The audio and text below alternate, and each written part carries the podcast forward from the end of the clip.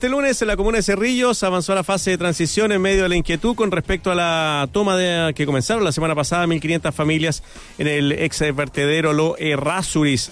Eh, bueno, pasamos a transición el miércoles eh, 1 de septiembre. El municipio adelantó un protocolo para evitar aglomeraciones, por ejemplo, en el Parque Bicentenario. Bueno, para hablar de todo esto estamos con el alcalde de Cerrillos, Arturo Aguirre. ¿Cómo le va, alcalde? Muy bien, muy bien. ¿Cómo están ustedes? Gusto escucharles. Igualmente, no, encantado, alcalde, ahí eh, tomando las medidas de seguridad, me imagino, como todas las autoridades y como todos nosotros, eh, para mantenernos bien para el plebiscito, pues, como decía Lucía, para, para no enfermarse y poder votar en, en octubre. Oiga, ¿cómo lo...? Cómo lo... contra el último día vamos a estar todos ahí del plebiscito. Exactamente. Una gran victoria largamente mirada.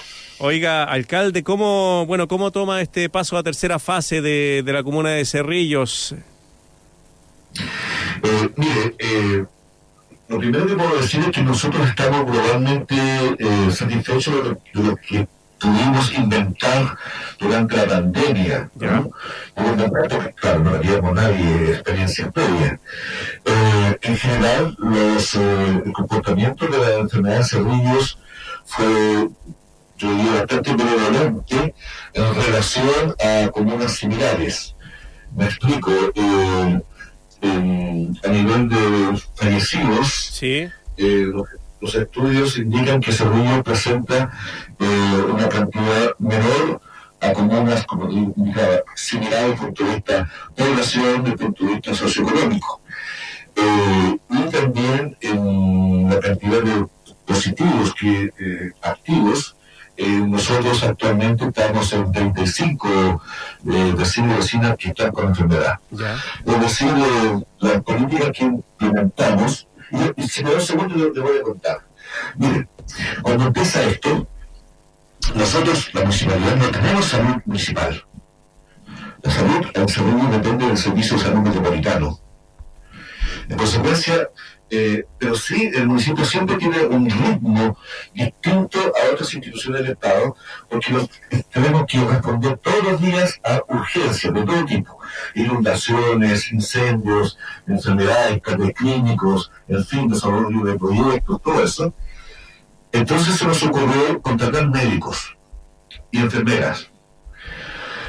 Y los contratamos, no muchos, dos médicos, cinco enfermeras, siete, siete para que estén en terreno. Yo les pedí, no, yo quiero, no quiero que ustedes atiendan pacientes en una clínica. Yeah. Quiero que vayan a las calles, dialoguen con los vecinos. En aquel tiempo, mes de marzo, se conocen a las personas, que no caigan en pánico, oriéntalas y también hagan exámenes eh, respiratorio, en fin, orienten todo eso. Paralelamente comenzamos también tempranamente con unas sanitizaciones. ¿Alcalde? ¿Sí? sí, mire, lo estamos llamando por teléfono para que se escuche mejor su mensaje, eh, pero con la imagen se queda con la imagen nomás, pero para escucharle el audio ahí por el, eh, por el teléfono. Ok, muy bien. Ahí sí. Eh, no sé hasta qué parte se escuchó. eh. No, no, estaba ahí cuando los médicos ya estaban eh, en la calle con, los, con sus vecinos. Sí, entonces eh, hicimos también un, una muy buena interacción con el Hospital del Carmen, ¿Ya? Lugar lugar donde donde eh, eh, se atiende la mayor parte de la población de, de Cerrillos. Cada vez que había un paciente con enfermedad activo, ellos no se informaban. De inmediato se disparaba un dispositivo municipal que llegaban los médicos, llegaban los asistentes sociales y, y hacíamos un dispositivo para que la cuarentena pudiese ser efectiva. Sanitizábamos las casas o departamentos e incluso sanitizábamos el sector. Y le brindábamos todo el apoyo, qué sé yo, puede ser en alimentos, en medicamentos, los pañales para la guagua. Entonces pudimos ir como limitando el despliegue, de, creemos nosotros, en la, mm. el despliegue de, de la enfermedad. También, eh, claro, en Cerrillo, soy, como en todas las comunas, ha habido situaciones después del toque de queda, de grupos efectivamente eh, que se quedaban, pero yo no diría que la población de Cerrillo fue particularmente eh, eh, irresponsable con respecto a esto. En consecuencia, eh, llegamos a esta fase donde a mí me habría gustado que el Ministerio nos hubiese dado más días para poder preparar esta, esta fase 2. ¿No, ¿No lo llamaron, no les avisaron las autoridades, no conversaron con ustedes de esta posibilidad de pasar a otra fase? Sí, sí, pero nos avisaron con tres, cuatro días de antelación. ¿Mm? Eh, y el cambio es notabilísimo, mm. notabilísimo. Sí, pues. Eh, porque, miren, nosotros estamos haciendo lo mismo que hacen todos los municipios. ¿ah? Señalética, eh, hoy día nuestros funcionarios estaban en el metro, en, los bancos, en los paraderos de, de, transporte público, eh, tomando la temperatura, dialogando con los vecinos. Hacemos lo mismo. en los parques también tener políticas de restricción, no más de 10 personas, todo eso. Pero esta fase, esta fase, en nuestra opinión, lo fundamental y el llamado fundamental es a que cada chileno, cada chilena se sienta responsable del combate a, la pandemia. Es decir, el protagonismo ciudadano, que debe comenzar desde el hogar, el diálogo con los vecinos, el, responder a las limitaciones formales que se están dando no más de 10 personas en la calle, no más de 5 al interior, sin todo esto, mantención de mascarilla, lavado de manos cada 20 minutos, todo eso debe mantenerse, pero resulta que hoy día la población sale a la calle. Mm. Más, de, más de la mitad de los santiaguinos y santiaguinas estamos en desconfinamiento. Es imposible acá en Cerrillos, que tenemos muchas empresas, hay miles de trabajadores que vienen de otras comunes trabajadoras a sus centros laborales y miles de trabajadores de Cerrillos que van a sus centros de, trabajo fuera de la comuna.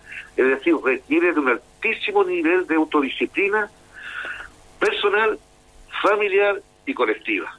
Y ahí estamos nosotros eh, interviniendo.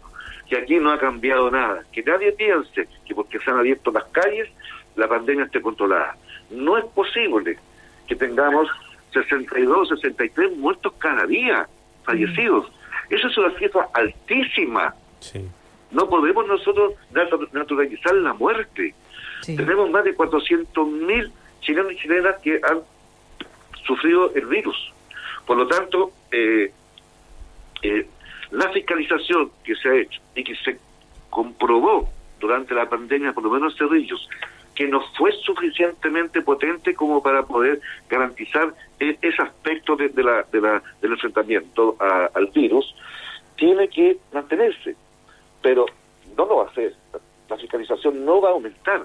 Lo que tiene que aumentar es el grado de conciencia del vecino con su familia y con su entorno social inmediato. Y si usted hubiera tenido más días, como dice, si la autoridad se hubiera acercado con nosotros, hubiera comunicado esto con anterioridad, ¿qué cosas hubieran podido implementar? Estoy pensando para ver también de qué manera esto durante las los próximos días o semanas quizás eh, pudiera aportar y ser una idea para otras comunas que también eh, van a verse enfrentadas a esta situación. ¿Qué cosas, además del autocuidado, pudiera servir para eh, orientar e impedir que la ciudadanía se contagie?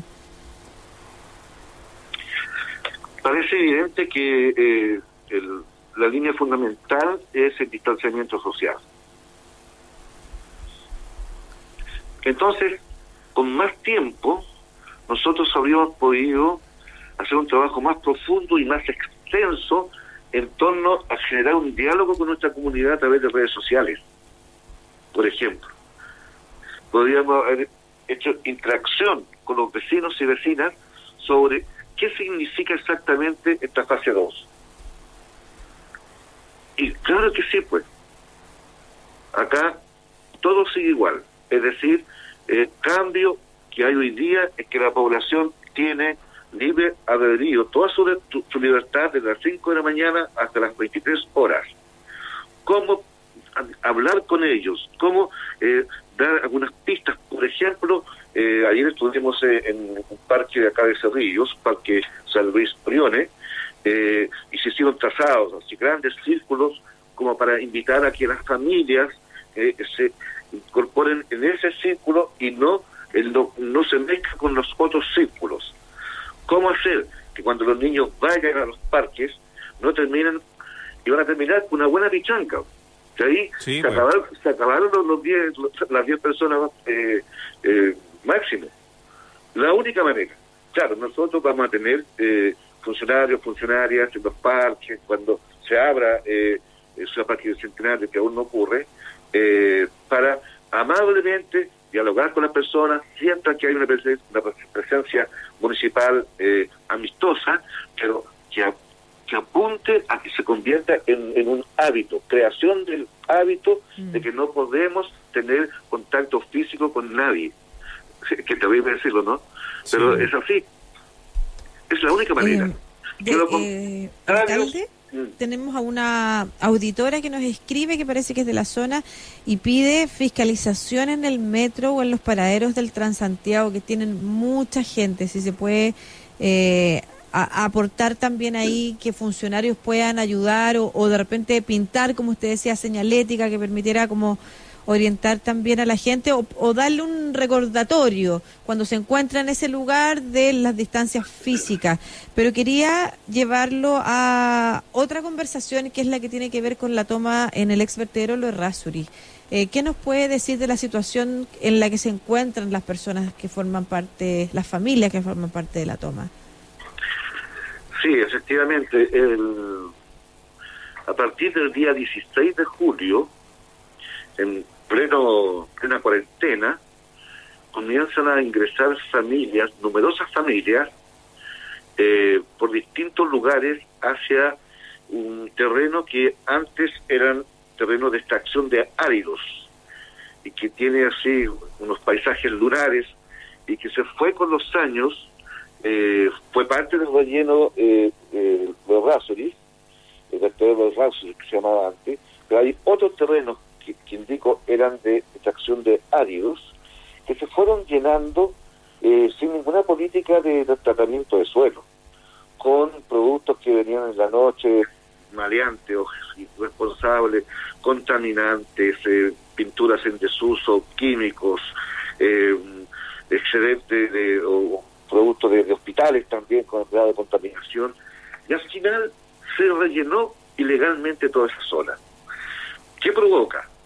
Provoca emanaciones de gases, de gases que a, su vez van generando incendios subterráneos, mm. que son de una complejidad inmensa de poder eh, enfrentarlos, combatirlos.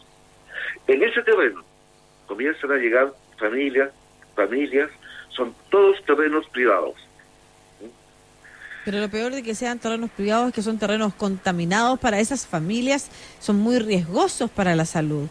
Y me imagino que se entiende que las familias que llegan a esa zona es porque no tienen otro lugar en el que habitar. Entonces, ¿qué soluciones se le puede entregar? ¿Ha podido hablar con las autoridades centrales? Eh, por supuesto, yo de inmediato me puse en contacto con Ministerio del Interior, Ministerio de la Vivienda, Servio, Intendencia, con eh, también con el, el señor general Carlos, eh, eh, no, recuerdo el apellido, ¿no? que está a cargo de la zona de emergencia de la región metropolitana, y todos, todos me han dicho que ellos no tienen ninguna posibilidad de intervenir en esos terrenos, puesto que es un conflicto entre privados. O sea, un privado es dueño de ese terreno, alcalde. Yo como alcalde no tengo ninguna atribución en un sentido o en otro ninguna, ninguna. Es muy cierto que este es un fenómeno que tiene que tiene relación con el, el aumento de la pobreza mm. y que es un proceso que venía incluso desde antes de la, de la pandemia, el aumento de la cesantía, la presencia de miles de familias de hermanas de América Latina que han llegado hasta Chile en condiciones de pauperización extrema, que han perdido sus trabajos, que vivían en Cité o vivían en, en otros lugares y que no han podido mantener sus arriendos, eso explica que el 98% de esas 1.600 familias sean de origen de algunos países de América Latina, particularmente de Haití. Y esto se hizo a vista y paciencia de todo el mundo, eh, mi idea inicialmente era que se limitara el ingreso a esos terrenos, porque como usted muy bien dice, y yo lo he planteado de esta manera, ese terreno es un polvorín. Mm. En algún momento se va a producir un incendio subterráneo con resultados que no me atrevo ni siquiera a visorar. Eso es un dato de la realidad. Hay otras otras situaciones, naturalmente. Son, son gente, son seres humanos. Yo jamás, jamás postulé a una actitud represiva contra... No, sabía que el Estado de Chile tenía que asumir una situación que va a ser un conflicto social también. Hay una serie de externalidades propias de, un proceso tan complejo como este, ¿ah? de, familias que merecen merecen ser considerados eh, porque si el país los aceptó que tienen acá en nuestra patria, tiene que brindarles condiciones de humanidad a esas personas. Pero, ¿qué podemos hacer? El alcalde de Cerrillos, Arturo Aguirre, conversando con nosotros acá en Estación Central de Radio USACH. Un abrazo grande, alcalde, que le vaya muy bien. Bueno, y estaremos ahí viendo cómo se comportan mm. los vecinos de las distintas zonas que empiezan a avanzar en las fases de esta pandemia del COVID-19. Que le vaya muy bien. Y por otro lado, también atento a lo que pase con esas familias que están en el vertedero. Cualquier información nueva que surja, que podamos apoyar también haciendo llamados a la autoridad para que le dé solución a esas familias, nos avisa, alcalde. Un abrazo. Con todo gusto, que esté muy bien y que nos vaya bien en, octubre. Eso, hasta luego, muchas gracias.